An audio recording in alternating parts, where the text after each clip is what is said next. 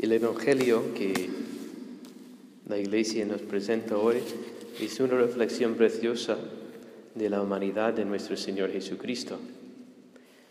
Él vivía una actividad apostólica agotadora. Se cansaba fácilmente.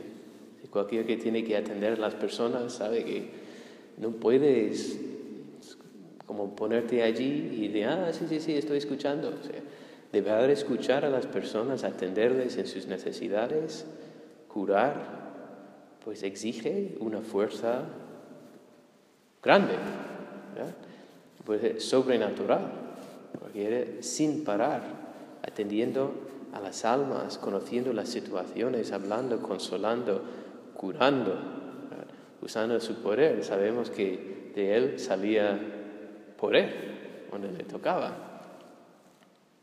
Y todo eso en su humanidad, pues cansaba. Podemos pensar que oh, es que era Dios y tenía, era como un Superman, que no se cansaba nunca.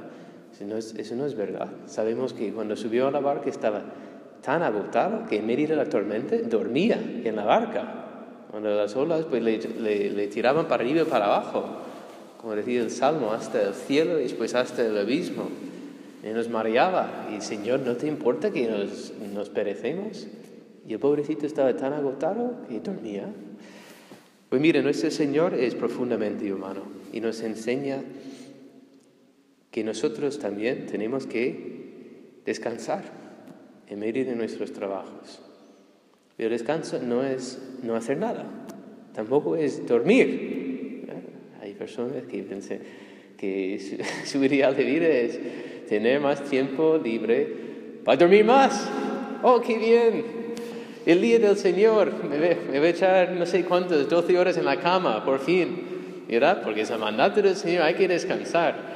Vamos, eh, está bien dormir. Y mire, el Señor hoy durmió, pero se levantó temprano.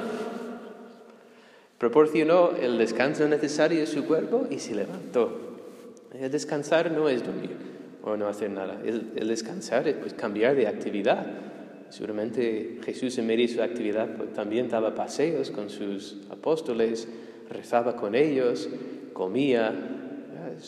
cambiar, cambiar. Nosotros también, hacer deporte, leer, mm, dar paseos también, mirar al cielo, mirar las estrellas, jugar con el perrito, Cositas así. ¿eh? Es que descansa el cuerpo y el alma agotada de tanta actividad. Rezar también exige pues, un cierto esfuerzo, pero principalmente la oración es descanso. Y eso es la lección más importante que nos da hoy de su sagrada humanidad, que se levantaba, que negaba al cuerpo fatigado incluso el descanso que pedía porque tenía una necesidad mayor, que es el contacto con su Padre, que es orar. La oración es el respirar del alma. Si no oramos, si no rezamos, el alma muere. De hecho, lo ha dicho San Alfonso de Ligorio, quien reza se salva, quien no reza se condena. ¿Será tan sencillo? Sí. Tenemos que orar. Y si Jesucristo, el Hijo de Dios vivo, el Verbo encarnado, tenía tanta necesidad de orar, de levantarse temprano todos los días, e incluso pasar noches enteras sin dormir orando, ¿cuánto más yo, que no soy el Hijo de Dios, el Verbo encarnado, necesito orar. ¿Cuándo más yo? Pues mucho más.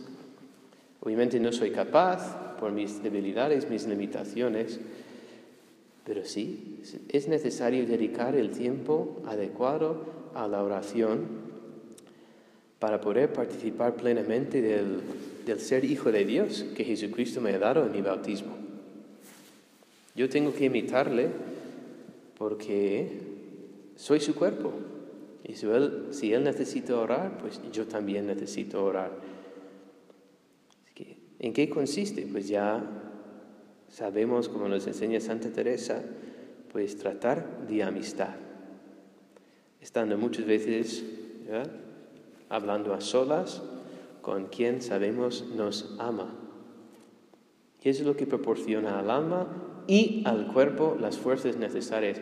Es extraordinario. Yo hablo en dirección espiritual con varias personas y me impresiona y me deja muy edificado ver a personas laicas, padres y madres de familia, que hacen precisamente eso. Se levantan temprano a dedicar tiempo a la oración. Y la fidelidad que les proporciona, bueno, que, que viven les proporciona fuerzas para afrontar todo lo que tienen, porque tienen además de sus familias, tienen su trabajo y tienen muchísimos deberes. ¿Y cómo les sostiene? Y cómo, no solo que les sostiene, que allí encuentran su gusto, que preferirían morir que dejar de hacer su rato de oración por la mañana, aunque se tienen que levantar a las 5 de la mañana, a las 5 menos cuarto, o, lo que sea, pues lo hacen porque lo necesitan. Y llego a mi último punto. Y tiene que ver también con esto de la oración, pero vamos a incluir un poco el ejemplo que Samuel nos dio. La oración, ¿por qué es tan importante para nosotros? Pues en la oración pues, establecemos la amistad con el Señor y allí Él nos dice lo que quiere de nosotros. Sin la oración yo no puedo saber qué es la voluntad de Dios sobre mí y cumplirla, pues mucho menos. Tener fuerza para cumplir la voluntad, la, voluntad de Dios sin la oración, imposible. Necesito pasar tiempo allí porque allí Dios me habla y puedo responder. que yo no soy autónomo, soy empleado. Necesito la oración para estar en contacto con mi jefe, con el dueño de mi vida, porque al final es a Él a quien tengo que rendir cuentas de mi vida, lo que he hecho, lo que hago. Sin la oración, imposible saber lo que Él quiere de mí y imposible agradarle. Pero fíjense que hasta Samuel, un predilecto de Dios, consagrado al Señor antes de nacer, ofrecido al Señor antes de ser concebido, no supo distinguir la voz del Señor. Necesitaba a alguien que le enseñara a rezar. Necesitaba un director espiritual. Porque se confundía, se confundía la voz de Dios con la voz de un ser humano. Nosotros no sabemos orar, necesitamos la ayuda de otros para llegar a reconocer y cumplir la voz y la voluntad de Dios en nuestras vidas. Es necesario para un verdadero crecimiento espiritual un guía espiritual. Yo este tema he hablado mucho en las últimas semanas con varias personas, incluso un sacerdote que es director espiritual en un seminario, también pues capellán de, de monjas carmelitas descalzas, y él dice, o sea, de su experiencia y de la experiencia que da a otros en, como director, pues sin la dirección se pierde uno, se desvía, porque confundimos nuestra voluntad con la voluntad de Dios. Confundimos fácilmente nuestros deseos y nuestros pequeños amores con la voluntad de Dios y llamamos voluntad de Dios lo que es voluntad del hombre. Y a veces al revés también. La voluntad de Dios tiene que ser así, esa, esa. Y no es así. Y la dirección espiritual, ese contacto, muchas veces frecuente, pero al menos puntual, eh, es como una, ¿cómo se dice eso en español? En italiano es bússola. En inglés, ese quiere decir cómo se dice, el que indica hacia el norte. Brújula. ¿Se dice eso? Ah, pues eso es lo que es el director espiritual, nos indica el norte, porque a veces nos desviamos y, como nos lleva de nuevo al buen camino. Es impresionante. Incluso intentando, queriendo y, y creyendo que estás viviendo los criterios de siempre o lo que el Señor te ha indicado, pues, pues una pequeña visita al director espiritual, pues te despierta y dice, pues que no, que no, de esto hay que cambiar esto, esto hay que cambiar el otro, te has acostumbrado de, tu parecer y, no, no. Y es importante. De que la misma escritura desde siempre nos enseña, además de la necesidad de orar y de escuchar la voluntad de Dios, que necesitamos de otros. Y eso sí que es voluntad positiva de Dios. Jesucristo ha querido encarnarse, ha, querido ser carne y ha querido instituir al menos sacerdotes para poder transmitir los dones de la salvación.